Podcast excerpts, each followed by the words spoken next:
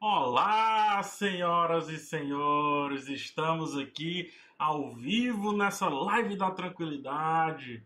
Sempre a live mais tranquila do YouTube. Aprendi com a Emicida justamente isso, que live você faz ó, na tranquilidade, sem pressa alguma. Muito boa noite. Hoje vamos falar sobre cores, inclusive acomodou aqui. Vamos falar sobre cores. Isso mesmo, cores no cinema, cores em vários planos aqui que eu vou escolher. Já estou vendo vocês comentando, Elton Cruz, Michel Lins, Rafael Vidal. Para quem não está entendendo isso aqui, toda sexta-feira eu estou fazendo essa série analisando filmes. Na semana passada eu falei de planos e o ponto de fuga, foi o que a gente aprendeu. E hoje a gente vai falar de cores e saturação. Existe cores também para um outro sentido, que é o lance da teoria das cores aplicada à interpretação do plano. Mas isso eu vou deixar para depois. Inclusive, vou chamar uma pessoa que está aqui no chat para conversar sobre isso depois, que é o, é, o PH Gomes. Vai, vai ser a live dos PHs. Vou tentar chamá-lo aqui quando o Covid parar e tudo, né? Então, vai. vai Pronto, o pessoal já está recebendo aí. É, então, o PH Gomes ele vai vir aqui junto comigo e a gente vai falar de cores, teoria das cores. Hoje a gente vai falar de cores e saturação. Como, é, se, como que o diretor né, tenta passar frio, tenta passar calor, como que o diretor ele organiza ali uma cena para, mesmo com tons frios, passar calor e com tons quentes, passar frio. Então a gente vai, vai ser bem legal essa live aqui, porque a ideia dela é a gente sair do normal e eu também explicar algumas coisas que eu sempre falo nas minhas críticas. Por exemplo, é um negócio que é, é meio que uma dicotomia. Eu falo às vezes assim, ah, usou cores frias, mas numa saturação alta, dando certa sensação, e aí eu explico a sensação. Ou seja, o que é que eu estou dizendo? que por mais que ele tenha escolhido ali uma paleta de cores X, ele quis passar uma sensação Y. E aí muita gente diz assim, não, mas como é que isso é capaz? E eu vou mostrar hoje que isso é muito, muito, muito capaz, certo? Deixa eu já dar uma olhadinha pro chat aqui e eu quero dar boa noite para vocês do chat. Eu quero que vocês façam aí perguntas. Eu quero que vocês me ajudem aí a passar esse tempo até já, já temos 100 pessoas. Vamos até umas Acho que com 150 pessoas eu começo. Hoje vai ser um pouquinho mais curto. Acho que umas 9h30, 9h40 estaremos terminando. Quem não assistir essa live aqui é, pode ter a chance de depois assistir alguns vídeos que eu vou publicar. Eu corto alguns trechos da live e publico. Na verdade, eu escolhi um assunto, que foi o assunto que eu mais gostei ali, e publico como vídeo, ok? Vamos lá. É, Diego Araújo, boa noite. PH Gomes, boa noite. Rodrigo Acioli de Belém do Pará, um abraço para Belém do Pará. Fala aí de onde é que vocês são, quero saber. Já temos 100 pessoas e 95 curtidas, excelente. Muito obrigado, quase todo mundo já está curtindo. Espalhe essa live aí pelo, pelo WhatsApp, espalhe essa live pelo seu Twitter. É, cada, cada pessoa serve. É, ah, eu tenho pouco seguidor, não importa. Vai lá no Twitter, coloca sua live me marca, arroba phsantos por retweetar.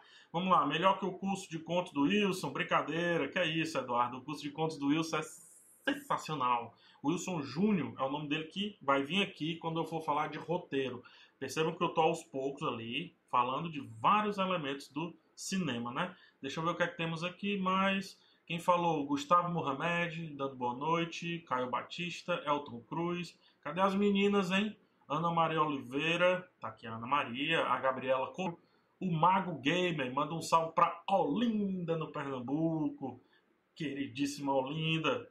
Muito bem, o pessoal vai chegando, já estamos em 100 pessoas e aos poucos a gente vai, vai indo aí.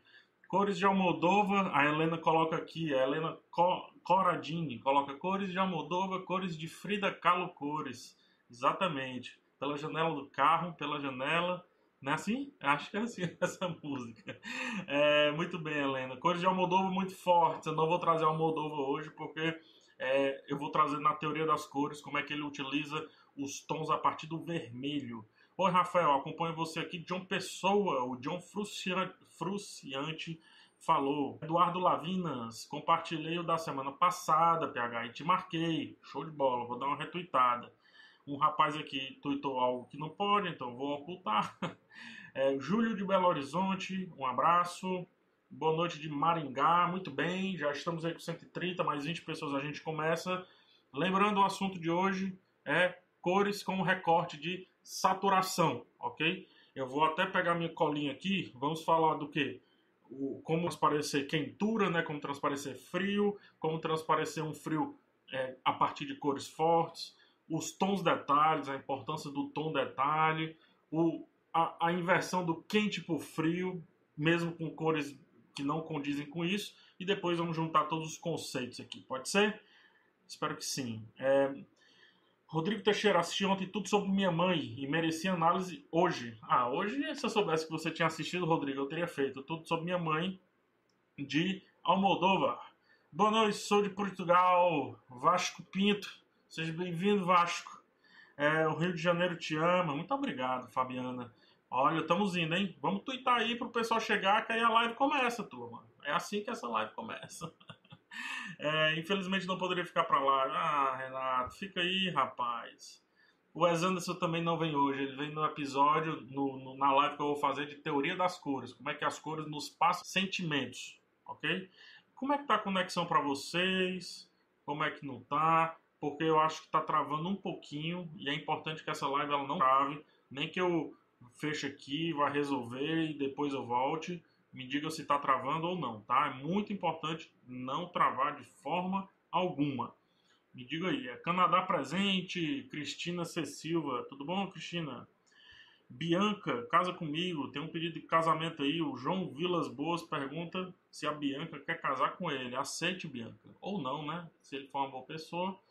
É, estamos indo aqui, estamos subindo, o pessoal está tweetando aqui, está chegando a notificação para mim. Então, vamos lá, né? Vamos começar aqui. Eu vou já para o primeiro filme, certo? E o primeiro conceito, obviamente. E aí, eu volto depois aqui com. É, colocar o chat aqui, ó. Eu volto depois aí com, com o chat, ok? Então vocês fiquem comentando aí no chat, mantenham-se comentando que Vou começar a aulinha. Muito bem, você se inscreva, é importante. Olha só aqui, né? Então se inscreva direitinho aqui, fique em casa direitinho e vamos lá começar a nossa aulinha bonitona. Gente, serão esses os conceitos de hoje. A, é, a saturação, como é que a saturação nos leva a ter calor, frio, um frio a partir de cores fortes, porque geralmente as pessoas fazem frio a partir de cores é, de cores mais, mais frias naturalmente. Então, como trazer esse frio, essa frieza da saturação com cores é, igualmente fortes, como vermelho, laranja. O tom detalhe, muito importante, é que a gente vai ter Poderoso Chefão, então já fica aí. Enquanto isso, eu vou falando as coisas, vocês podem ir lembrando de outros filmes e comentando aí. É importante para quando eu voltar para o chat, eu enriquecer o papo, certo? A inversão do quente frio, que é aquilo ali, né, que, que, que vai junto, que eu já falei a partir do frio. E vamos depois juntar os conceitos. Vamos lá para o primeiro papo, vamos falar de Mad Max. Aqui, os quatro próximos eu vou falar das cores, como é que cores quentes, com a saturação alta, faz a gente ficar com aquele calor que o filme pede. Primeiro que a gente tem que entender que o Mad Max né? O Mad Max ele se passa num, num canto óbvio que é o deserto, certo?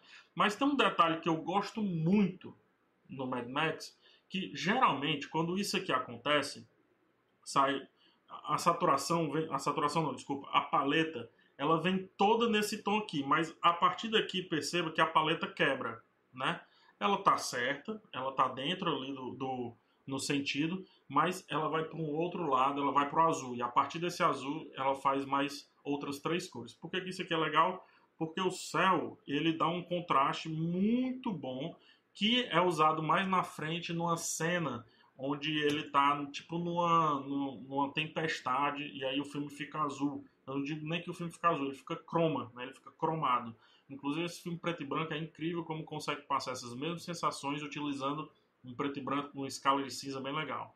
Então aqui as cores do Mad Max, que sim, está querendo passar calor, porém o, a cor de destaque é essa daqui, né? Que é o laranja, não é o amarelo. Muita gente diria, ah, amarelo tal. Não, não é o laranja. O laranja geralmente é perigo, mas também é urgência, certo? Esse laranja aqui, na teoria das cores, traz muito a sensação de urgência. Então temos aqui uma cena calorenta, saturação alta, quente, cujo elemento principal é o laranja, sendo que o laranja que traz tudo isso que eu falei agora, a quintura, a saturação, etc., mas traz um sentido de urgência e também aqui a gente tem o céu. Se a gente perceber, é um filme que vai e volta, né, o Mad Max. Então faz total sentido eles dividirem em dois essa sensação de cores. E a paleta ela está literalmente dividida aqui. E vamos para o outro aqui, que aqui faz praticamente uma pintura, né? Isso aqui não é nem um, um quadro, isso aqui é uma pintura.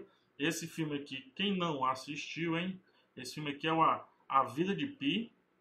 Escrever aqui porque o pessoal já está comentando aí embaixo, que eu sei. A Vida de Pi. Aqui está a FIPA de Pi, mas enfim. Aqui, ó, perceba a diferença lá para a história do Mad Max. Ó. No Mad Max, eles usam o azul cinza e o azul um pouco mais escuro. Aqui não, amigão. Aqui não tem esse papo. Aqui parte da cor principal, que é a vermelha. Onde é que tá esse vermelho, PH? Tá bem aqui, ó. Né? E aí vai alaranjando, se torna pastel bem aqui. Essa cor pastel tá aqui, essa daqui tá aqui e essa daqui tá aqui, né? Opa, essa daqui tá aqui, ó. E aí, é, deixa eu só tirar aqui. E aí vai amarelando e depois vai para o pastel amarelo. Perceba aqui o padrão, né? Uma cor forte e o pastel dessa cor, uma cor forte e o pastel dessa cor, certo? É, é, isso aqui é interessante porque é um filme que é bem saturado, o A Vida de Pi, né? Essa cor, especialmente aqui, tá muito saturada, mas tem um tom meio de aquarela. E essa é a sensação que o filme quer passar, que ele é como se fosse uma pintura. É, o A Vida de Pi, o Ang Lee, o diretor, ele fez todo parecendo uma pintura. É, tanto alguns, algumas cenas como se fosse é, aquarela e outras cenas como se fosse tela, é, óleo em tela. Né? Essa daqui específica é o lance do óleo em tela. Esqueça aqui o sujeito e tire o sujeito aqui, que é o único elemento realista, certo? Tire totalmente aqui, apague ele da, da visão e perceba apenas os elementos, como tem o reflexo aqui, como se faz num quadro, numa pintura, né? Então tem todos esses elementos e é um filme bem quente. Mas eu quero trazer aqui uma outra percepção, que é a cor dos objetos. Isso aqui ajuda a contar uma historinha para a cena, certo? A gente já aprendeu no vídeo anterior o lance do, do ponto de fuga, né? Esse daqui é o elemento principal, mas o ponto de fuga não está levando a gente para cá, ele está trazendo a gente para cá. Não sei se vocês lembram que eu falei muito do lance das linhas. As linhas, elas estão puxando a gente para cá, ó, certo? O encontro delas está puxando a gente para cá. Só que, mesmo assim, a cor da mesa, que, que tem essas linhas, é a cor mais fraca. Ó. Percebe a cor? É a cor mais fechada. Não, vou dizer fraca, mas é a cor mais fechada. O que essa cena está querendo? Ela está querendo, partir de novo aqui, desviar a gente do peão. Porque o peão é um elemento muito importante, mas que o diretor não quer entregar de bandeja. Por isso que joga aqui, ó, todo esse colorido e a cor principal da cena, que é esse vermelho aqui, ó, né? Esse vermelho e esse laranja aqui, ó. O laranja vem para cá e o vermelho tá aqui. Ou seja, o que aqui quer dizer aqui? Ele quer desviar a nossa atenção de um ponto de, fio, de fuga um pouco óbvio, que seria aqui o peão. E aí como é que ele faz isso? Jogando cor. Percebam que no episódio anterior, né, no vídeo anterior, eu falei como as linhas nos levam a olhar algumas coisas. Né? Eu falei sobre isso. Só que percebam nesse que tem como você manter as linhas, puxando para onde quer olhar, e mesmo assim tentar desviar a nossa atenção. E aqui tem outro papel fundamental. Esqueçam o plano inteiro e olhem só esse pedaço aqui, tá? Esqueça o resto do plano. Olhando só para esse pedaço aqui, o que é que nós temos? É aqui está informando o que é que é aquele cenário. Então esse filme aqui, poxa, eu não coloquei, né? É o A Origem do Christopher Nolan. Aqui. E esse filme aqui ele quer depois de toda uma jornada, vixe, apagou hein? Depois ele quer mostrar qual é aquele cenário, é um cenário novo. Se você for na origem, o filme todo tá mais para esse tom aqui, ó. Deixa eu, deixa eu, é esse, a partir daqui, ó. Se você for no filme todo, ele tá mais nessa linha aqui. E essa cena específica adiciona essa cor bem quente aqui e esquenta um pouco mais esse vermelho. Por que, que ele faz isso? Para nos dar uma sensação de que isso aqui é, não é realista. O filme todo ele vem com um, cores mais sobras e tudo. E como no final ele não quer dizer que isso aqui é tão realista, afinal um sonho dentro do sonho, dentro do sonho, dentro do sonho, ele satura tudo, a gente vai ver isso em outra, em outra, em outra análise aqui também. Deixa eu voltar aqui, vou voltar pro chat para conversar com vocês. É, o que é que temos? Já temos 166 pessoas, muito bom. E eu quero ver os comentários. A Fernanda Marques, Pi, é impressionista. Perfeito, é desse movimento mesmo, um movimento impressionista. Um dos filmes preferidos é A Vida de Pi, falou a Aline, sim, meu filme favorito também. A, a, as Aventuras de Pi de Ang Lee, o Hulk dele é subestimado. Não, não acho não, Vitinho. Eu acho que o Hulk dele é bem ruim, bem ruim mesmo. É, caiu ou não caiu? O que? Eu não sei. É, veja aí se se tá bom, se não tá, caiu, ele bambeia na segunda vez, não entendi. Ah, o peão, se o peão caiu ou não caiu, né? É, caiu. O diretor disse que caiu, então caiu. Ele acabou com o filme, né, o diretor? Sacanagem isso. Lembro de tu falar que sentiu um pouco dessas cores mais fortes no Shaolin do Sertão, disse o Samuel Santos. Samuel, vou até voltar aqui para mostrar, deixa eu ver aqui na tela dividida. O Shaolin do Sertão, ele tá mais para cá, ó, para é, entre esse, entre esse e esse aqui. Eu diria que as cores do Shaolin do Sertão tá aqui, aqui. Hum, eu diria que é, deixa eu ver, aqui. Eu acho que aqui também. Eu, se eu estou me recordando bem do filme, a paleta de cores dele tá aqui, aqui. Ou botar um Szinho, ó. Shaolin, Shaolin, Shaolin, Shaolin. Tá mais ou menos aqui. É um filme bem saturado, um filme aqui no Ceará, né? Então por isso que satura bastante. Eu estou já terminando a parte aqui das cores mais quentes, certo? Já terminando a parte das cores mais quentes. E eu quero ver comentários de vocês. Já temos quase 200 pessoas. Muito bem-vindos, todos muito bem-vindos. PH La La Land é um espetáculo nesse sentido. Sim, La La Land é legal porque usa o verde, o verde não, desculpa, amarelo e o azul. E tem uma dicotomia ali entre o personagem, o homem que usa azul e a mulher que usa amarelo, né? Encontro ali de duas cores não necessariamente antagônicas, porque a saturação delas não estão antagônicas. A Joyce Matias falou: Droga, eu cheguei só agora. Joyce, tá só começando, certo? Tá só começando. Muito legal o filme, do, os filmes, na verdade, do Sérgio Leone, que praticamente partem do amarelo e vão até o último pastel desse amarelo ali, para deixar a gente, a gente sempre com muito, muito, muito, muito calor né, na cena. Love o PH, grande PH, boa noite, explicando por que filme de ação bota o amarelo queimado. Azileito, amarelo queimado é muito importante porque é urgência, né? Eu falei aqui no começo, Azileito, Joel, muita saudade de você, meu querido. Fazer live sem você não é legal, tá? É muito bom ter uma técnica aqui organizando, fazer tudo sozinho é difícil. Estão é... dizendo aqui que minha barba tá na paleta, muito boa. Isso é um elogio? se for elogio, ótimo, né? É, o filme do Van Gogh, o Mago Gamer falou, legal o filme do Van Gogh analisar, porque ele tem os tons que o Van Gogh utilizava, né? Como se ele se limitasse a usar uma paleta específica, mas o filme é todo toda linha aquarela. Ok? Vou beber minha águazinha aqui e eu vou buscar mais algum comentário pra, de vocês. A Fernanda Marques fez uma pergunta legal. PH, qual a sua opinião sobre a manipulação excessiva, modificando inclusive o uso da cor? Fernanda, não acho ruim. E eu vou lhe dizer por que, eu não acho ruim. É ruim quando é mal feito. É bom quando é bem feito. Isso aí resume qualquer resposta da vida. Mas deixa eu explicar. Se isso for feito e servir à história, não tem problema algum. Deixa eu, eu vou voltar aqui no. Deixa eu colocar ele aqui. Estou voltando muito aqui hoje porque realmente é um papo é um papo mais complexo do que o anterior.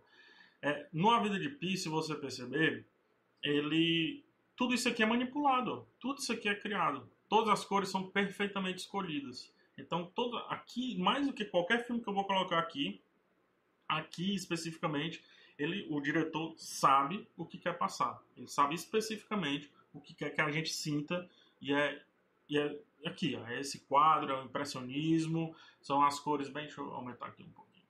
São as cores é, partindo aqui do, da sua paleta organizada, não tem tipo um azul, não vem um, um, preto, não, não vem.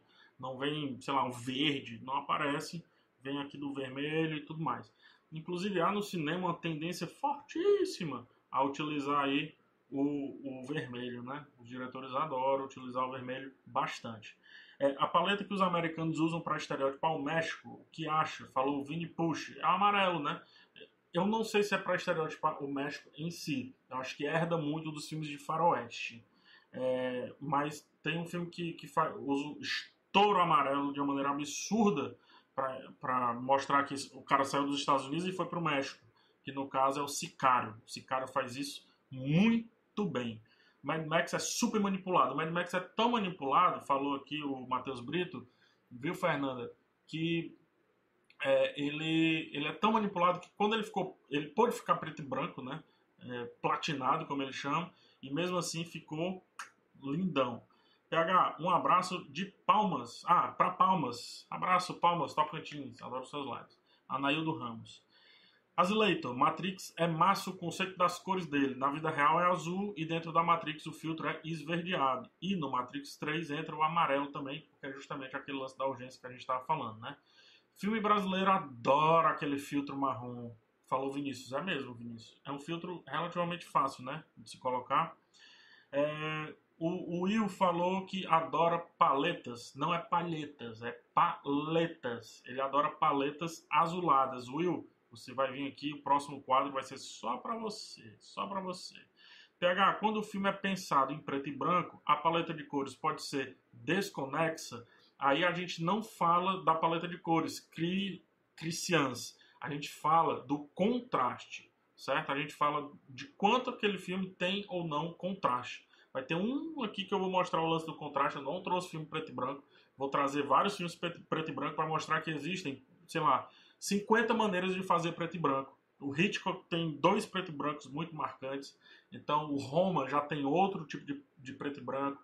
E por que que um puxa mais pro cinza, o outro puxa mais pro preto, o outro puxa mais pro branco, assim, quase estourando tudo. Tudo tem uma explicação. Eu vou trazer aqui uma live só sobre.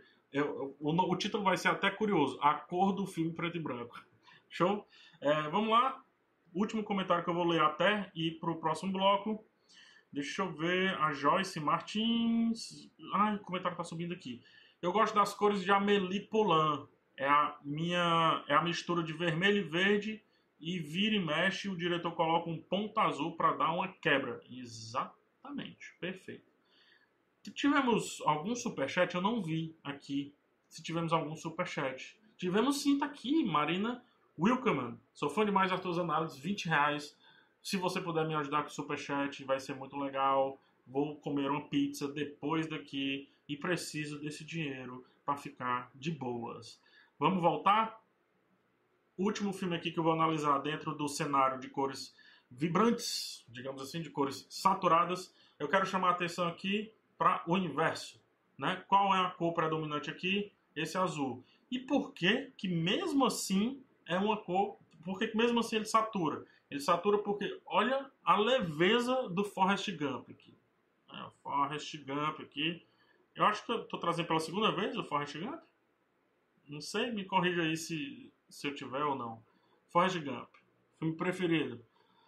Temos dois personagens aqui, Forrest Gump e ela. Olha só como é legal. A gente falou de vermelho, vermelho, vermelho, vermelho, vermelho. E o único tom azul praticamente de... é aqui, ó, a camisa dele. Se você olhar para essa cena, deixa eu apagar tudo aqui. Ah, apagou não, não faz isso. Se você olhar para essa cena inteira, não tem como você não olhar para o Forrest Gump. Ah, ele tá de branco, ela também tá com tons brancos. Mas o que é que leva o nosso olho para ele? O azul. Ele é o único elemento azul na cena. Então eu quero trazer para cá, que é um filme que não é tão saturado assim, mas mesmo assim, a quintura, a pouca quintura desse azul, que ó, perceba, todas as cores aqui é, é a cor mais quente ainda azul é a cor mais quente, né? É a cor mais quente. Então, mesmo utilizando uma cor que é antagônica de quintura, não está usando amarelo, não está usando vermelho nem nada, mesmo assim está chamando a atenção aqui pro nosso amigo Forrest. Pode olhar o cenário inteiro. Você é muito difícil não olhar para o Forrest Gump. É muito difícil não olhar para ele, né? Percebe? Vou deixar mais um tempinho só para vocês darem uma olhada. Percebem isso? Vamos lá. O que é que temos aqui? Ah, agora temos cores frias e desaturadas. O filme que o cinéfilo adora. Adora falar assim: ah, esse filme tem cores frias, a saturação baixa, para nos dar é, frio, para nos dar introspecção. É exatamente isso. Esse filme aqui é Revenant. Como é que é o nome dele em português, gente? a volta dos que não foram, né? Como é que é o nome dele? Pelo amor de Deus, comenta aí embaixo. Eu vou já trazer o nome dele. Me esqueci. O Regresso. Eu, eu lembrei de a, a, volta, mas não lembrei de o regresso, né? É, o regresso. Deixa eu anotar aqui. Pronto. Opa, opa, tá. Rapaz, um negócio azuretou aqui. O que é que houve aqui, rapaz? Deixa eu apagar aqui. Não apaga não, viu? Essa desgraça. Vai ficar aí. Rapaz, mas aqui deu deu um zig aqui. O regresso. Aí. Desculpa aí. Aqui a gente tem o tom principal. Esse aqui é o tom principal. E aí eles sobem o tom aqui e depois vão diminuindo até chegar quase na mesma. Tá, tá vendo? Ó? Meio que fecha um ciclo aqui, ó. Então são bem parecidos. Por que aqui? Aqui é o contrário do Mad Max. Quer trazer é, frio, né? Simples. Ah, o ambiente é frio, quer trazer frio. E aí você pergunta, sim, pegar, mas você não disse que o, o laranja tem o lance da urgência? Mas a gente tem um pouquinho aqui, ó. Tá vendo aqui onde é que tá essa cor? Pouca gente percebe. Essa, e essa pouca diferença do sol faz a gente faz, é, chama a atenção da gente para o fundo da cena. Acredito que chamou a atenção de vocês também. Só que eu acho que o principal, acho não, tenho certeza, o principal é que quem está trazendo aqui o sentimento de urgência é o sol. Poxa, se esse sol se pôr e do frio que tá aqui, né, que ele tá usando essa pele, já tá todo mal aqui na barba. Se o sol se pôr, irmão, temos um problema. Então a brincadeira das cores é o o Lubeski, né, que é o fotógrafo, junto obviamente com o colorista, com o editor e com o diretor também. É, ele não vai trazer para cá um, um, tom 100% quente. Então o tom mais quente, digamos assim, é esse daqui, ó, certo? Que é justamente o do sol. Então isso aqui é como trazer o mínimo de quintura para uma cena extremamente fria. Essa cena é muito, muito, muito, muito fria. Então é isso que está acontecendo aqui no regresso. Vamos pro Harry Potter. Muita gente é fã. Toca a musiquinha aí no chat. Quero ver a musiquinha no chat do Harry Potter. É, Quero ver aí vocês escreverem a musiquinha do Harry. Essa cena é simples, né? É só para mostrar que é, eu acho errado, dependendo da situação. É difícil dizer errado no cinema quando você não tem o contexto. Mas eu não gosto quando um flashback. Esse aqui é o, o Harry Potter, deixa eu colocar aqui, importante, né? para informar. Eu não gosto quando no cinema tem flashback sentimental e tá quente. Né? Um flashback introspectivo e aí as cores estão todas estouradas. Aqui a gente tem a cor principal é essa daqui, certo? Essa cor ela vem daqui, ó, ou seja, vem do Snape, né? O Snape é um personagem sombrio, é um personagem frio, então não tinha como o flashback dele ser quente. A não ser que a história pedisse muito mas não tinha como ser quente, né? E aqui ele, o tom, a parte daqui, ele percebe que ele desce aqui o tom um pouco e depois ele vai para um outro, ó. Mas a paleta é harmonia perfeita, harmonia perfeita. Então aqui é o frio do Harry Potter. E aqui todo mundo diz assim, né? Não dá para fazer, é, não dá para sentir frio usando cores quentes. Dá, a paleta parte da cor principal aqui né? Tá bem aqui. Essa é a cor que predomina. Na verdade, o que predomina mesmo é o branco, mas a cor mais próxima que a gente tem aqui do branco é essa daqui. E ela vai aqui, ó, vai ficando forte e depois ela muda para uns tons de azul. Esse aqui é o, é o, ai meu Deus, como é o nome do filme? Psicopata Americano. Não vou escrever não, que é muito grande. Psicopata Americano com o Christian Bale aqui. Não sei se vocês lembram, depois o branco é, esses tons brancos aqui foi usado no Demolidor, com o Rei do Crime. Ah, Demolidor, com o Rei do Crime. ou seja, é uma inspiração nesse filme. Aqui mostra como um, um serial killer, né, que é o, no caso aqui o psicopata aqui em questão, o Christian Bale, ele tem o branco, ele é a cor perfeita. O branco é a cor dos, dos, dos psicopatas. Por quê? Porque ele é a perfeição. Tipo, ele é 100% limpo, ele não tem nada manchado, ele não tem, tipo, não tem nada que desvie ele do seu caminho. Então o branco aqui, é, que é utilizado aqui, na cueca, no, aqui no rosto, no, no quadro, em todo canto que está esse branco, é para mostrar aí a essência desse personagem. E mesmo assim utiliza cores quentes, pro, teoricamente quentes, né? Olha só esse lado da paleta. Só que 100% de saturado, assim, quase no mínimo da saturação. Mesma coisa acontece aqui com esse filme, que é o, o Gone Girl, que é, é, me corrijam, Garota Exemplar, filme do Ben Affleck, com o Ben Affleck. Né? A cor principal aqui qual é? É o rosto dela, é a cor que define o rosto dela. Qual é a cor que define o rosto dela? Isso daqui. Percebe? Show. Então, a partir da cor que define ela, vamos buscar tons mais fechados, tons mais abertos, mas todos sem saturação. Mesmo lance dele aqui. Né? A gente tem aqui uma pessoa mentalmente instável, e aí por isso que o filme vai fechar as cores, no caso aqui, terminando a parte fria da nossa questão. Vou voltar para o chat conversar, bater um papo com vocês. Vamos lá, vamos lá. É, a Bruna Martins me deu 5 reais. Obrigado, Bruninha. Já temos aí 200 pessoas quase. PH Gomes, Dexter que o diga sobre o banco, o branco dos psicopatas. Exatamente, o branco é a total ausência, né? É, então, estranho que é ausência, mas enfim, você entendeu. Mas o branco ele é a limpeza 100% e tal, então combina muito com os psicopatas. Só que mais na frente eu vou ver como um psicopata não está usando o branco. É, Raquel Nascimento, branco é quente ou é frio? Se o branco tiver do lado de uma cor quente, ele, ele fica quente. Se ele tiver de um lado de uma cor fria, ele fica frio. Legal, né? Essa percepção. Deixa eu ver quem foi que perguntou, se foi Raquel mesmo. Adoro Garoto Exemplar. Gone Girl é escuro, a Raquel Nascimento falou, é escuro, é um filme muito introspectivo. Dois extremos, saturação do Projeto Flórida, eu vou falar de teoria das cores com o Projeto Flórida. E ausência de cores em Blade Runner, mas amarelo e vermelho sempre presente. O Pedro Henrique resumiu a live aqui. Acabou comigo, Pedro. é exatamente isso. Eu quero ver os comentários do PH Gomes. Eu quero ver os comentários do PH Gomes, especialista em cor. É, Vini Push, flashback de Harry. Não pode ser quente, é, só tem flashback ruim. Que é isso, Vini? Não é assim não. Snape é o centro dessa cena, então a cor descende a partir dele. Perfeito, é, Juliana Pianese. Olha, Ju, tudo bom, Ju? Espero que você esteja feliz. Pedro Henrique de Góes, dois, eh, não, já foi. Marcos Mendes, David Fincher, adora esse tom. The Game, o, o, do, o do Facebook, né, que é uma rede social, são paletas parecidas. O David Fincher, ele faz isso, mas de vez em quando ele joga um laranja assim, meio que quebra o filme. Dependendo do filme, quer dar urgência, mas dependendo do filme, se for um outro filme, é, é uma cena bem humorada. É legal ele fazer isso, o Fincher. Mas dificilmente ele faz.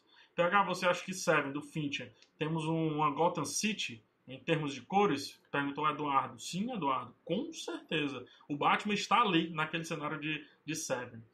João Vitor, bela live, PH, muito bom. Muito obrigado. Já falou sobre Blade Runner 2049? Não, vou falar lá sobre teoria das cores. É quando eu vou explodir a ideia do laranja, a importância do laranja, eu vou falar dele e do 2001 Odisseia no Espaço, que tem uma cena que mostra como o laranja é importante para dar urgência e pavor também mesmo que não seja terror. É, já temos quantos minutos de live? 36 minutos, ok. Temos uns 25 a 30 minutos ainda aqui. É, esse amarelo na face do PH Santos é análogo ao violeta na parede lá atrás. Isso pode, isso põe ele em destaque na live. Só que aqui fica mudando, né? Para dar uma, isso aqui, aí tem, tem uma teoria também esse lance dessa cor ir mudando. Isso aqui é para dar um conforto para vocês. Perceba que é mais escuro do que os meus vídeos ali, por mais que esteja branco ainda. Então é para dar uma tranquilidade para vocês, para que vocês se sintam aconchegados, para que vocês se sintam tranquilos aqui. Fala sobre Moonlight. Moonlight eu vou falar quando eu for falar de planos de novo, eu vou misturar os dois conceitos. Semana passada a gente falou sobre cor, sobre planos essa semana sobre cores. Quando eu misturar os dois, eu falo sobre Moonlight. Vai ser um episódio só sobre Moonlight, que é como a cor ela reflete na pele negra. Vai ser esse o papo. PH, eu quero fazer um curso de cinema contigo. Quero entender mais. Onde faço? Juliano Teixeira. Juliano, toda sexta-feira aqui, ó, de graça. Show de graça. Em Adoráveis Mulheres é perceptível o laranja dos flashbacks. Eu, falou Brenda Tavares. Brenda, verdade. E é, eu posso trazer para explicar isso o meu querido Pedro Santana, do Abaixo da Crítica, certo? Shyamalan adora brincar com cores, principalmente, quem foi que falou? Ai meu Deus, o Fabiano Probst. Fabiano, principalmente quando ele quer trazer um elemento externo, quando ele quer mostrar que é um elemento externo de uma cena tem que ter impacto, ele joga ali uma cor mais estridente. PH vai falar de Grande Hotel Budapeste? Não, já passei da parte saturada. Eu estou tentando ir para um outro nível aqui da discussão. Klaus, dos filmes atuais, é o que melhor utiliza as cores. PH, perfeito. PH e PH conversando, né? Perfeito, porque o Klaus, ele, ele tem um negócio bem legal. O vermelho não está tão presente no começo do filme. E quando o Natal vai sendo construído ou meio que descoberto, o vermelho ele vai ficando mais presente. Percebe isso? Tinha percebido isso? Gabriela Veloso, o que você acha do Neon Demon, viajado, né? Uma, um, tem um, uma estética Vape Wave. Conhecem isso? Essa, essa estética Vapor Wave, né? Que é uma estética aí herdada um pouco ali do filme Drive e muito no Blade Runner. Contato tem um flashback frio e tem cores quentes também. Perfeito. Ah, cara, eu fico muito feliz, de verdade, quando eu explico algo que eu acho que vai ser complexo e vocês pegam isso com muita facilidade e começam a trazer filmes ali que trazem essa. É, como é que eu posso dizer? Que trazem esse ensinamento que vocês acabaram de pegar e vocês já aplicam a filmes que vêm aí na cabeça, na cabeça de vocês. Muito obrigado pela atenção que vocês estão despejando aqui nessa live, nesses ensinamentos. PH, e o Poderoso Chefão com seu tom amarelado ou alaranjado? Poderoso Chefão tem outro ponto aqui, já que você falou, quem foi que falou? Deixa eu ver. Henrique Anselmo. Vou já chegar em Poderoso Chefão, então deixe-me ir, deixe-me voltar aqui, né? Eu dou esse spoiler logo ou eu vou para Poderoso Chefão? Não, eu vou para Poderoso Chefão. Depois eu volto aqui, tá? Vamos para Poderoso Chefão. Que maravilha, Francis Ford Coppola. Aí aqui a gente teve o nosso amigo falando sobre o laranja e o vermelho, né? em Poderoso Chefão. Eu vou destacar aqui, eu vou trazer essa cena para fazer uma outra coisa, que é o que eu chamo de cor detalhe. Que aqui eu vou destacar na maioria das cenas o vermelho. Cara, aqui é muito simples. Todos os tons estão escuros. Né? Estão dessaturados aqui, percebam? E aqui a gente tem o vermelho. E o vermelho está onde? Está na rosa. O que é que essa cena quer dizer? Deixa nos comentários aí também. Essa cena fala do que está por vir. Um cara levemente misterioso, que é o nosso padrinho aqui, né? Até então poderoso chefão, mas que se torna depois um outro Corleone, o poderoso chefão, que tem o lance da elegância, tem tudo, mas vai vir sangue. There will be blood, né? Vai vir sangue porque tá bem no coração aqui, mas também serve para mostrar que, que isso se combina muito com a cena final do filme apesar dele ser mafioso, usa esses, essas roupas todas, tem todo jeitão ali com gato e tudo, ele parece ainda ter um coração. E isso é mais legal ainda porque o tom vermelho é utilizado na, em todo o marketing do filme, né? Então ele já joga, isso aqui é bem no começo do filme, então ele já joga aqui o tom vermelho, é, esse, essa cor detalhe, esse tom detalhe, já na lapela aqui do, do Poderoso Chefão. Mesma coisa que é feita aqui. Qual é a cor principal? Esse vermelho. Todas as outras cores, elas estão, ó, elas estão fracas, elas estão frias, certo? Só tem uma cor que está mais ou menos quente. E onde é que está essa cor? Justamente no local, né, que define o personagem. Aqui é o Silêncio dos Inocentes. Vou colocar só silêncio e vocês se lembram dos inocentes, tá? Aqui é o Silêncio dos Inocentes. Ele é um canibal, então é, o, o, único, o vermelho mais forte aqui está puxando para o sangue aqui na boca dele canibal, boca. Então definiu aí o personagem. O que eu acho legal aqui é que é um, um são tons quentes, é, são tons é, são tons frios utilizando cores quentes. A gente já aprendeu sobre isso. Mas satura só uma cor específica e aqui faz a conexão. Ah, que legal, hein? Cinema é demais, né, cara? Quem não gosta de cinema, não sei aonde está. Ai, meu Deus. Meu Deus. Volta tudo. Vala, meu Deus. Fez confusão. Entreguei a live toda, rapaz. Vocês não viram. Vamos falar de, de Thor, vamos ser um pouco mais popular. Todo mundo gosta, né? Quando vem Marvel e tudo mais. O que é que eu quero mostrar aqui? Olha só essa, essa paleta como é louca, a paleta super desorganizada. E faz sentido essa paleta estar tá toda desorganizada? Olha, as cores, tipo, teoricamente nada a ver, teoricamente, mas no cinema não tem isso, né? Na verdade, na arte não tem isso. Então, aqui atrás estão as cores, é, as cores frias. E o Thor, ele em si está mais saturado. Percebe como ele se destaca do cenário?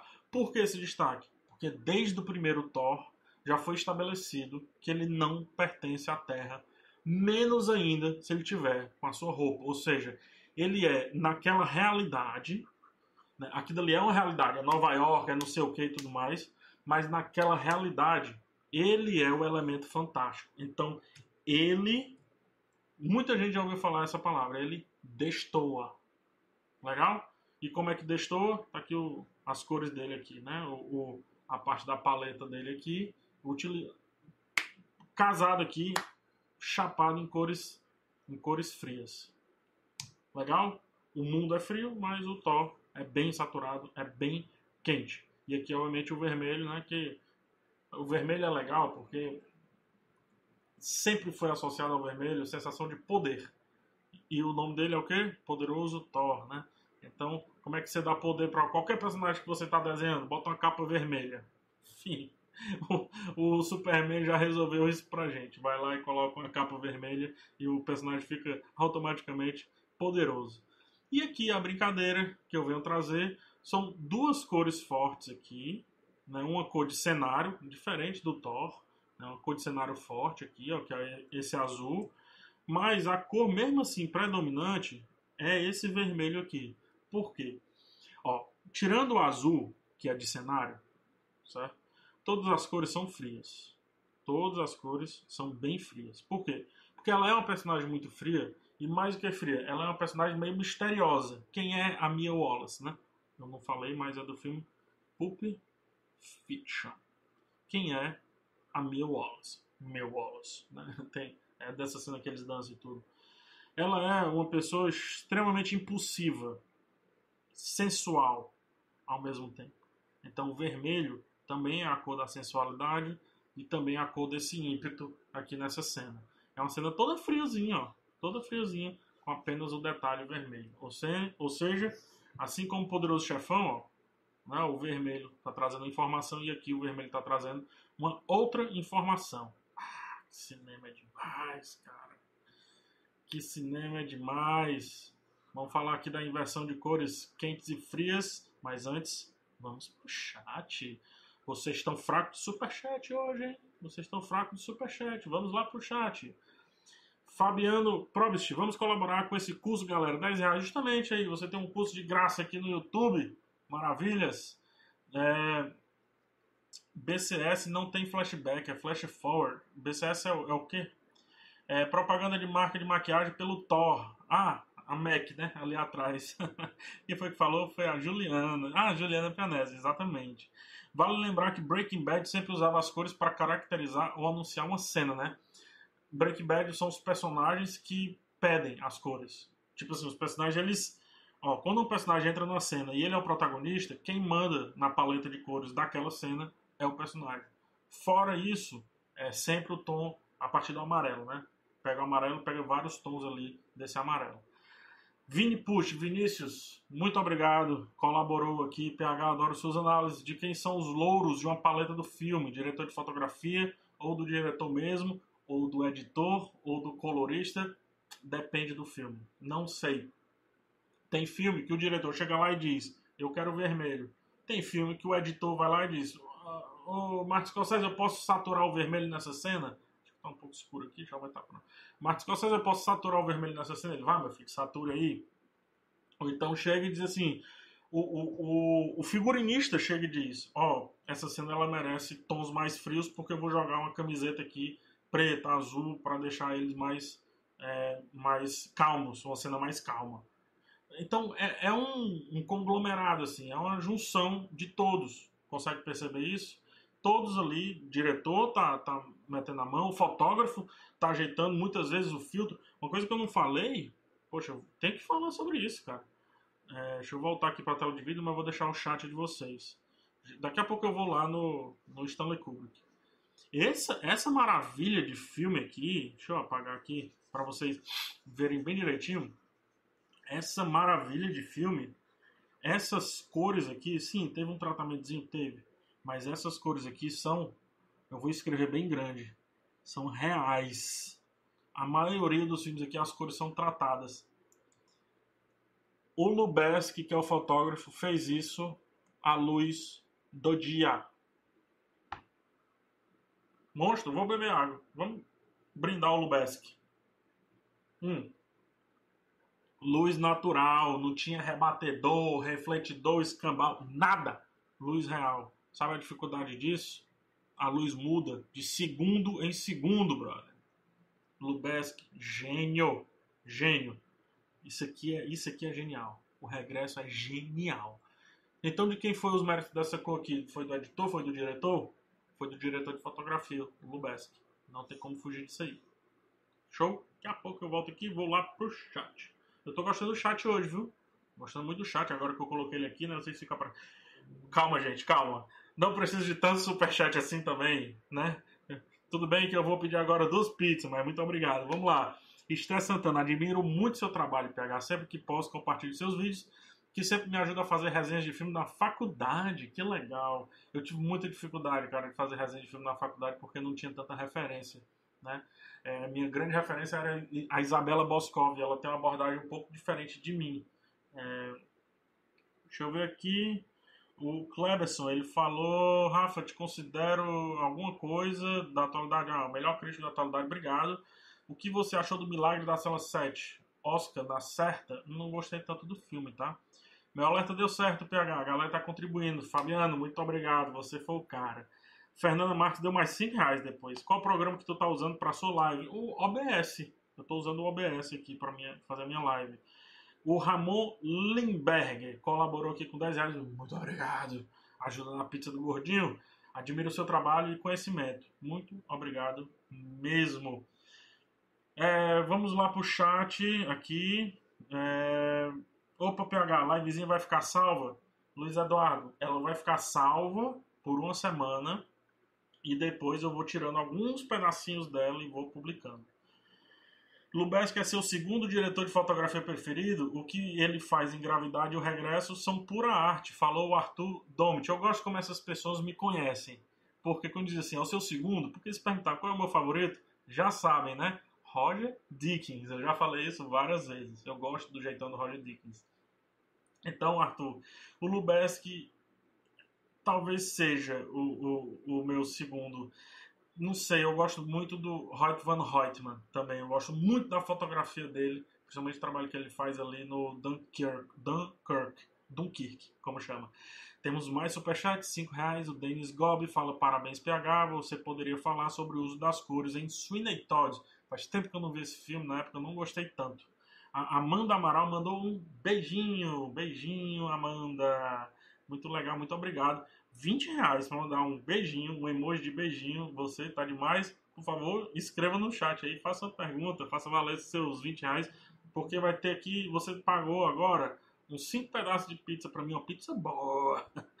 Falou certo meu sobrenome. É coisa, coisa rara, hein? Olha aí, olha aí, hein? Eu consigo, rapaz. PH, referência. Minhas críticas agradecem. Eduardo Lavins. Show. Tem críticos aí nos comentários? Tem muitos críticos? Coloca aí. PH, estou te vendo aqui da Argentina. Você é o máximo. Muito obrigada por essa aula e pelo seu canal. Nordeste Forever. Nordeste Forever. Quem falou foi a Ceci Lins. Um abraço para a Argentina.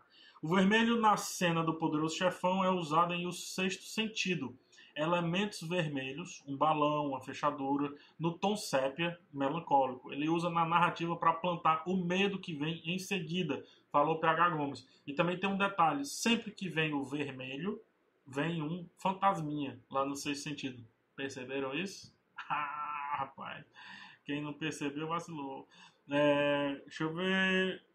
Melhor estar no calabouço que na cela 7. O calabouço é no. Como é o nome do filme, gente? O Poço. É, é bem melhor do que estar no Poço que na cela 7. Na verdade, não é legal estar em nenhum dos dois, né? Gosta da Ava, diretora de Selma? Gosto muito, Hamilton. Gosto muito dela. Vamos lá? Vamos voltar? Estamos entrando no terço final da live, mas fica aí. Fica aí que tem agora algo que eu já iniciei lá em cima, mas que agora eu vou mostrar. Eu falei que a cor azul, branco, cinza e tal é o, é o lance frio, né? E depois eu falei, mostrei lá o Mad Max, que o vermelho, que inclusive tá vermelho aqui agora, que o vermelho, não sei o que, bababá, etc., é a cor quente, né? Aqui não. aqui o Stanley Kubrick. Gente, é por isso que se diz, ó. O bom do clichê é usar para quebrar. E o Stanley Kubrick quebra esse clichê. Ele usa cores quentes de maneira desaturada numa cena fria. E ele dá frio. Por que, que ele tem que fazer isso? Aí é o segundo ponto. A, a, a genialidade do, Stan, do Stanley Kubrick. Porque esse cara é perigoso. Esse cara é perigoso. Esse aqui é o Iluminado, tá o nome desse filme? The Shining. Esse cara é perigoso. Ele é descrito assim no livro. Então, quando o Kubrick vê, ele joga aqui, ó, ó tem um, um avermelhado aqui, não sei se vocês conseguem ver, no rosto dele, ó, vou voltar. Percebe um pouquinho do avermelhado. Tá aqui o vinho e tá aqui o vermelho, ou seja, esse cara é perigoso. Esse cara é perigoso, mas tudo frio. Todas as cores frias, todas, todas, todas dessaturadas. Por que, que ele faz isso? Porque o ambiente é frio. E o frio ajuda a contar essa história. Porque a família está isolada, e o frio e dá essa ideia de isolamento, etc. Então esse aqui, ó, esse filme aqui eu não tenho um exemplo melhor de como utilizar cores frias extremamente ou como utilizar cores extremamente quentes, partindo do vermelho para frio, fazer frio. Genial, Stanley Kubrick. Aqui é Tubarão, ó o Tuba. Tubarão aí do nosso queridíssimo Steven Spielberg. De novo, só que aqui é o contrário certo? Aqui é o contrário. Aqui pegou o quente e esfriou. E aqui pegou o quente, né? Esse amarelo aqui, por exemplo, cor quente. Aqui era para ser uma cor quente. E esfriou. Por que que esfriou? Mas tá no verão, PH. Não era para ser quente, essa cena tá errada. Não tá, porque é um filme de terror. Então, a mesma sensação, o isolamento que o filme lá quer passar, o iluminado e tudo mais quer passar, e utiliza cores quentes para isso, num tom frio. Aqui, irmão, aqui são sempre tem um amarelo, mas é sempre esse amarelo velho pastel aqui, ó. Para dar a ideia de que é verão, mas não pode esquentar a situação. Porque é um terror. E é um terror suspense, tranquilo. O tubarão, cara, vai aparecer, ó, muito tempo depois. Ou seja, ele está cozinhando ali o gato. Né? O gato não, o galo. Não faz isso com os gatos, não.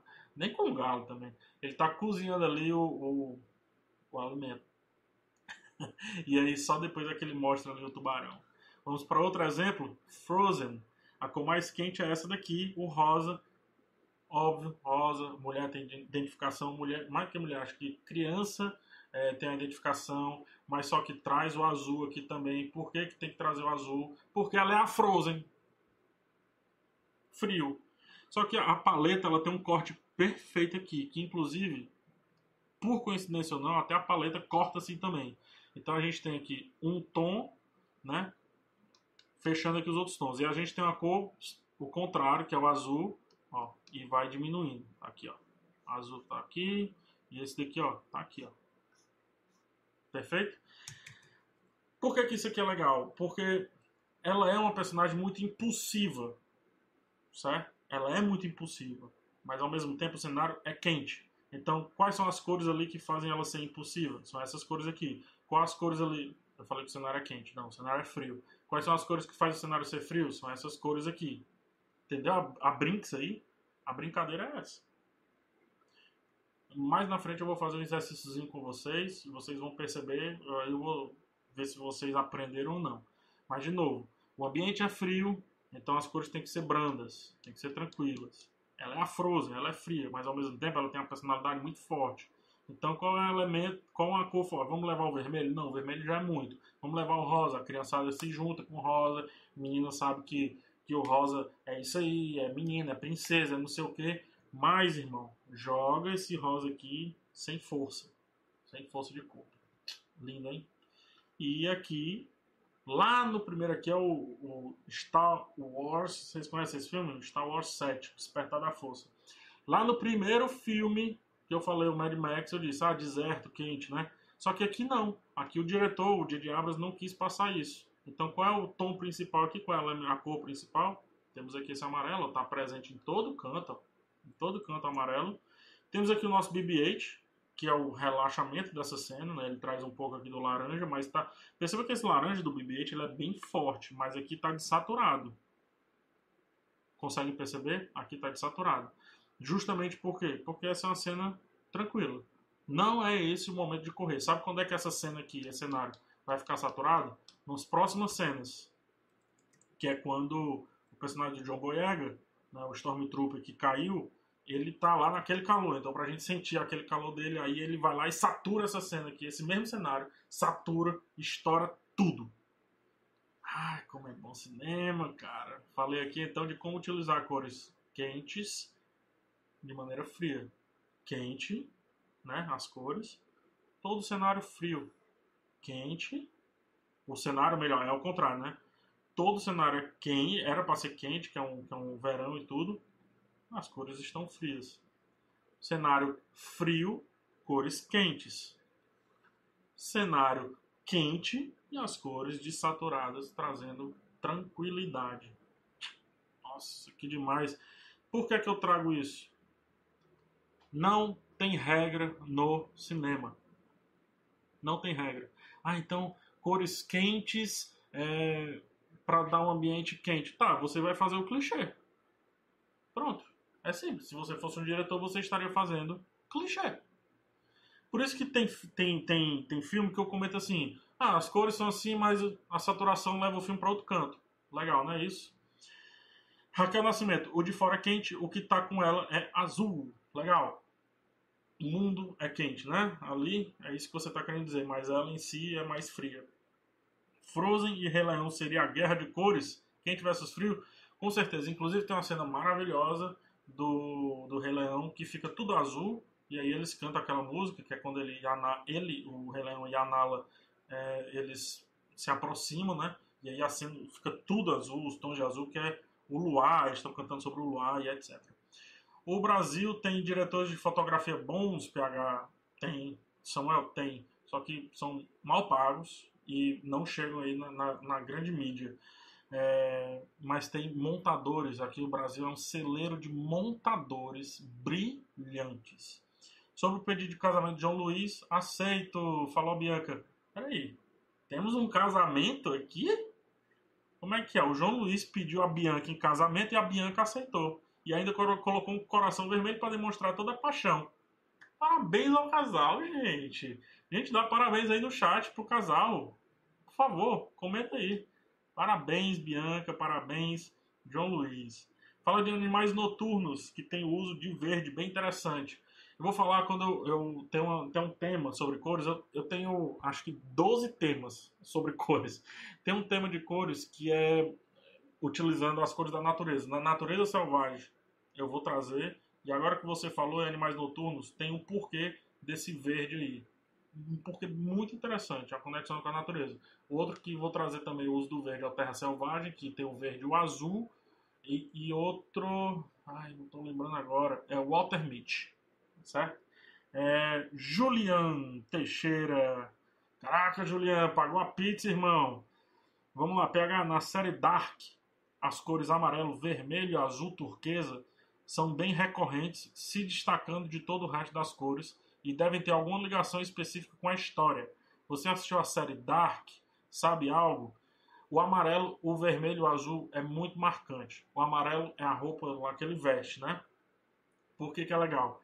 Porque traz o destaque para ele naquele cenário. O cenário de Dark muda bastante, porque é um cenário que vai mudando ali com o tempo. Mas ele não muda. Ou seja, o amarelo naquele sentido ali é para dar firmeza naquele personagem.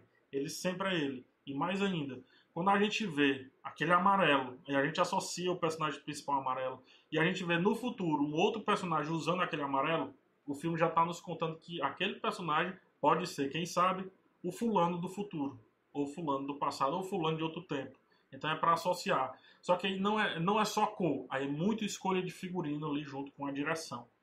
PH indica leituras para aprender mais sobre cores no cinema. Você vai botar no Google Márcio Corrêa, você vai botar no Google teoria das cores. Coloca teoria das cores, coloca, é, coloca cores análogas. Você tem que entender essas duas cores. Essas duas cores, não, essas duas coisas. Teoria das cores, independente de cinema, e sobre cores análogas. O que, que é? Como é que se compõe uma paleta de cores. Depois você começa a pegar filmes e vai decupando ali. Você vai fazendo isso que eu fiz. Vai distribuindo as cores e você vai tentando entender por que, que aquela cor está sendo usada daquele jeito ali naquele filme. Entendeu? Então, curso, curso eu não conheço. É, ou leitura, leitura, joga no Google aí, cara. Sério mesmo. Não estou dizendo assim, ah, vai no Google, tá? Não é nesse sentido, tá? Não é nesse sentido. É nesse sentido, eu estou dando até o guia. Cores análogas e teoria das cores. PH que lindo, parabéns, Bianca e João Luiz, exatamente, Deus parabéns aí pro casal. É, quero análise da paleta de cores da live, tá mudando o tempo inteiro. eu já expliquei o porquê. É, Eduardo Lavinas, casamento igual a cores quentes, divórcio igual a cores frias. Nem sempre, viu? Tem muito, tem muito vídeo de casamento que o pessoal coloca uma paleta super fria. Já, tão, já tá sendo a premonição, será? JV Xavier, PH, assisti ao filme Hit, que apesar de ser um thriller de ação, a cor predominante é o azul. Já assistiu? Poderia explicar esse uso? Perceba que no começo do Moonlight, no começo não, desculpa, no segundo ato do Moonlight, eles usam bastante o azul mais estourado. E é quando o personagem entra em várias confusões ali. De novo, não é necessariamente a cor, ficou azul agora aqui, né? Não é necessariamente a cor que vai definir o sentimento que você tem que ter com aquele filme. É o quão saturada ou dessaturada ela é. PH, PH você se perguntou, PH, e as cores usadas pelo Almodóvar? Já disse que vou ter uma live. Calma, baby. Inteligência é afrodisíaco. Adorei. É, não sei de, de, quem é que você está falando isso aí, mas show de bola, vamos lá. PH, um dos melhores críticos de cinema. Tito Flores. Obrigado, Tito. Meu coração fica quentinho com essa informação. Aqui tem ótimos partidos. Inteligência é afrodisíaco. Parabéns, casal. Pri Machado. Ah, então não foi para mim. foi ali pra Pri, né? Foi pra Pri não, foi ali pro casal. Muito bem. Oi, PH, sou aqui do Rio de Janeiro e um grande fã seu. Mande um abraço para os cariocas. Aí um abraço para todo mundo que fala três e biscoito. Tenho muitos amigos cariocas aí. Falou o Davi Figueiredo. Muitos amigos no Rio. Abraço para Afonso Solano. Abraço para todos os meus amigos aí do Rio de Janeiro. É, PH review o filme Arrival. Falou o Felipe Charão, que é A Chegada do Denis Villeneuve. É, e, uma das e uma das muitas coisas que fico pensando depois sobre esse filme é justamente as cores. Pode comentar sobre isso? Cara, eu quero comentar, mas não cabe aqui nessa live específica. Você está trazendo, eu errei, porque eu deveria ter trazido como é que o verde pode ser utilizado com frieza. Seria legal uma live sobre teoria das cores dos super-heróis. Tipo, Batman não necessariamente é preto nos quadrinhos, eles usam cinza e azul. Já nos filmes usam muito o preto no Batman. Azileito, no caso o Joel, um momento. Você falou certo. Por que, que nos quadrinhos é assim? Porque gasta menos tinta o cinza e o azul. Primeiro ponto. O PH Gomes aí ele pode falar bem. Mas para o cinema, isso é invertido. O cinza e o azul vai para Gotham City e o preto assume o personagem. E nos quadrinhos, a Gotham City é toda preta, toda escura. É, Rodrigo Teixeira, PH, já pensou em ser DP? Olha, quando eu fiz um workshop lá na New York Film Academy, eu, eu tinha duas linhas, né? Um, eu fiz um pouco de continuismo, estudei um pouco, e um pouco de direção de fotografia. Mas eu acabei não colocando em prática em si, eu, porque eu gosto dos conhecimentos teóricos para aplicar em análises. Histórias de um casamento tem uma paleta forte e saturada para relacionar ao divórcio e ao desgaste do casamento. O História do Casamento ele faz um negócio bem legal. Quando eles estão brigando, as cores sobem. Quando eles estão mais tranquilos, as cores descem. Né? Elas são desaturadas. Então o filme brinca modulando ali a sua, as suas cores. Só que a paleta, uma só, uma só não. A paleta para ele é o azul, o preto, blá, blá, blá, etc. Para ela é o rosa e os tons pastéis que vêm do rosa até chegar no branco. PH, você acha que a mudança das cores em Liga da Justiça, principalmente na parte final, piorou ainda mais o filme? Falou Alexandre Nogueira. Ale, não acho que é isso que piora o filme, né? Acho que são outras coisas que pioram o filme. acho que não é justamente o lance das cores, não. O Wes Anderson, Wes Anderson o, o Joss Whedon, ele gosta de cores mais vivas, né? E ele tem muito querer. E o, o nosso querido Zack Snyder, ele usa cores sempre pretas, com sempre escuras, com um contraste muito alto, tanto que o azul do Zack Snyder fica sempre pretão, assim, sabe? É, é muito legal. E aí, cada diretor tem o seu. É, pegar você, deixa eu ver. Assistiu Estranhos em Casa da Netflix? Não, Daniel, não assisti ainda. Pegar o que é que você acha do trabalho de cores de Mad Max 2015? Matheus Diniz, você chegou atrasado. Foi o primeiro filme que eu analisei aqui. Depois você assiste aí, você vai gostar. PH Gomes disse, para pesquisar sobre teoria das cores, é a parte técnica, né, separa planos, etc. Psicologia das cores, legal, muito importante, lida com os sentimentos que as cores transmitem. Perfeito, PH Gomes. Então, colocando aqui, teoria das cores e psicologia das cores, só que eu acho que para entender bem esses dois, você tem que entender o que de acho, é, o que de acho são essas cores análogas aí, como é que elas se conversam.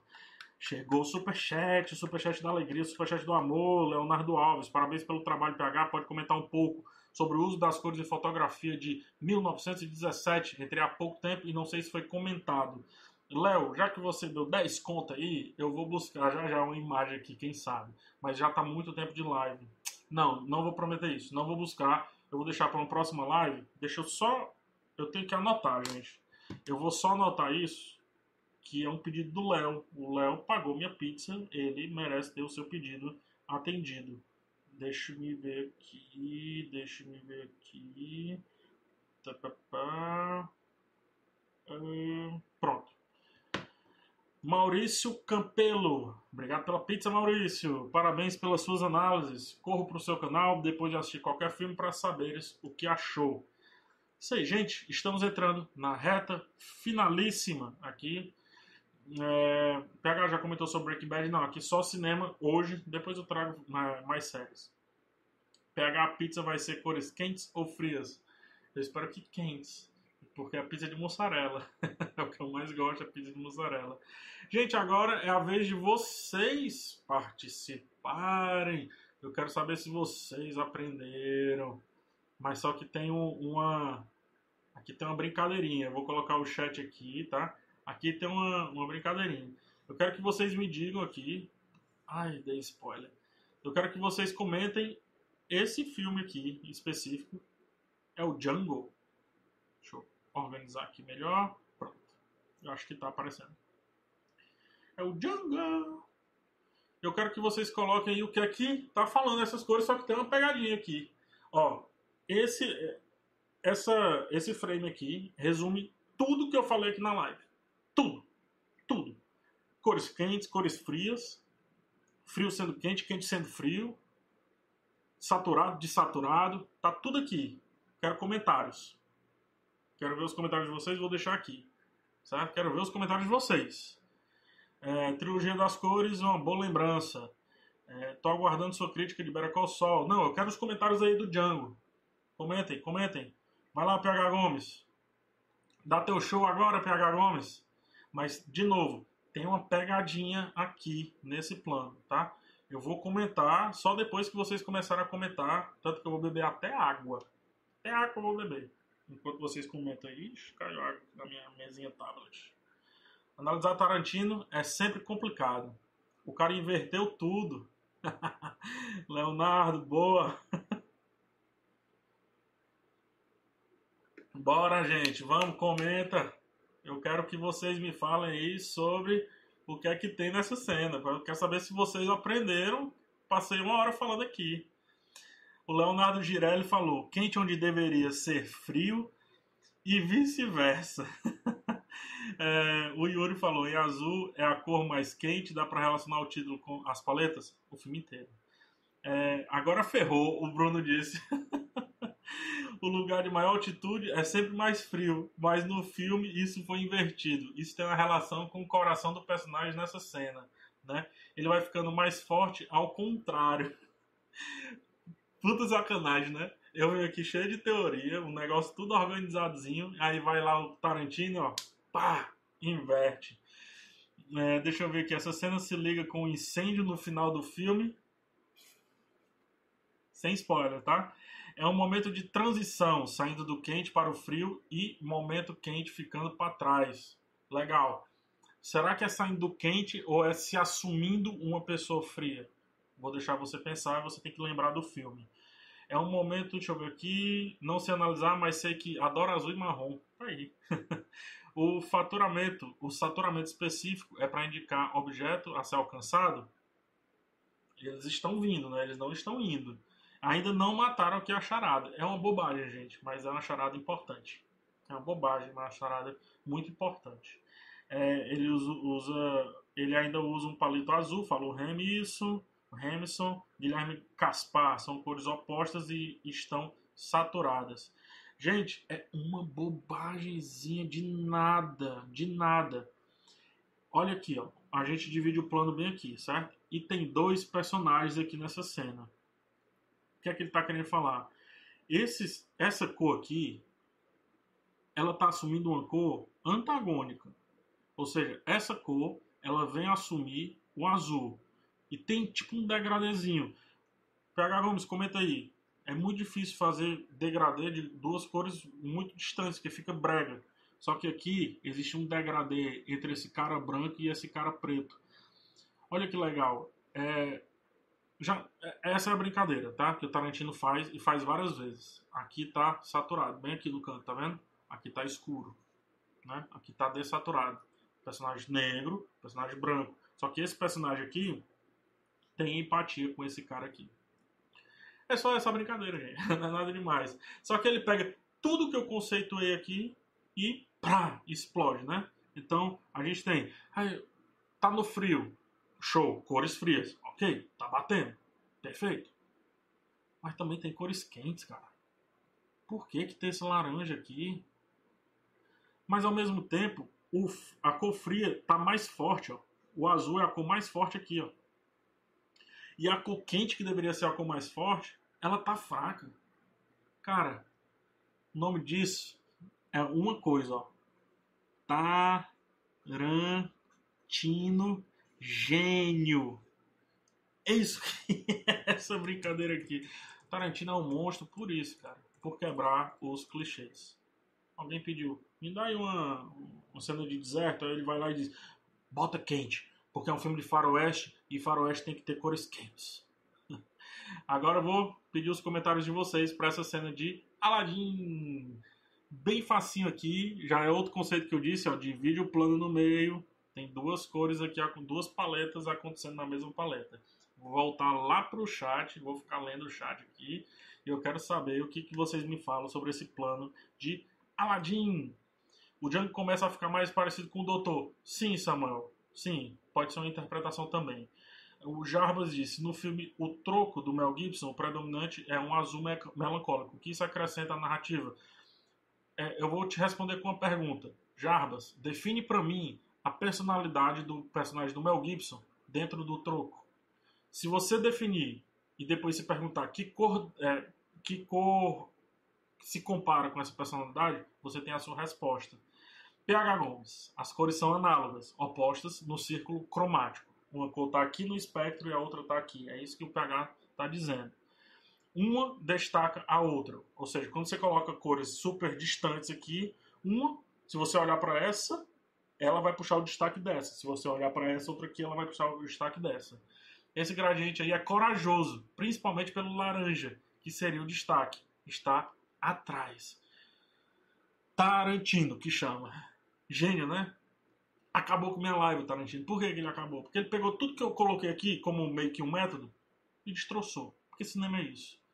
É, as cores da princesa são mais frias, remetem à frieza do reino e tudo que o envolve. Eu vou fazer um convite aqui, que é outra live que eu vou fazer, talvez semana que vem ou na outra. Eu quero que vocês também percebam a cena dessa. Deixa eu ver se o mouse vai. Não, não vai não. Eu quero que vocês percebam a, o contraste, as sombras, melhor dizendo. Percebam as sombras aí, as sombras é que é, resolvem esse plano aí, tá? O Aladdin quente porque está apaixonado e ele também está abaixo da Jasmine no quadro, exatamente, da relação de poder e ainda destoa do azul do fundo, Luiz Eduardo. As roupas são mais claras que o céu, destacando os dois personagens, é, faz um tom sobre tom, né, que chama aí. O, o Aladdin tem as cores da Jasmine na pena e ela tem as dele na flor. Ah, não, não acredito que você fez isso, cara. Matou. o fundo mais frio, mas o momento é quente e íntimo entre os dois. E vamos lá, tá? Primeiro, a gente tem que esquece ela, vou só nele por enquanto, tá? A gente tem que dividir ele aqui, ó. Tem uma sombra aqui, né? E aqui a cor é muito mais controlada. Tem uma sombra, por quê? Porque ele está saindo das sombras e está se revelando aqui o Aladdin. Ele não é esse personagem, porque ele é um, é um personagem criado por ele, né? Para se aproximar da princesa.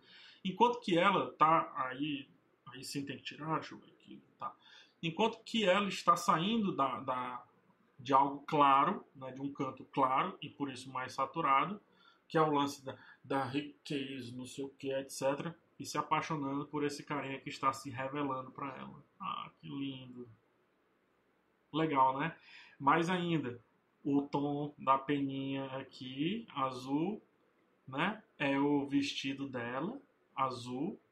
E a gente tem aqui é, o, o adereço dele aqui, o adereço dela se juntando. Que lindo. E ele aqui, ó, e ela aqui, ó, usando o azul, os dois se juntando aqui. Ah, que lindo amor, né? E o mais legal, tem duas duas paletas sendo construídas aqui, ó. Certo? Aqui a paleta da noite, do cenário, e a paleta dela. E aqui é a paleta toda dele, ó. Paleta toda dele. Gostaram, turma?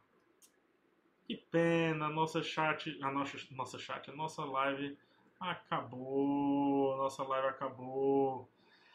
Azul é comumente chamado de cor da realeza. Gabriela, curioso, não é. É o, o roxo, é, é, o vermelho meio roxo ali.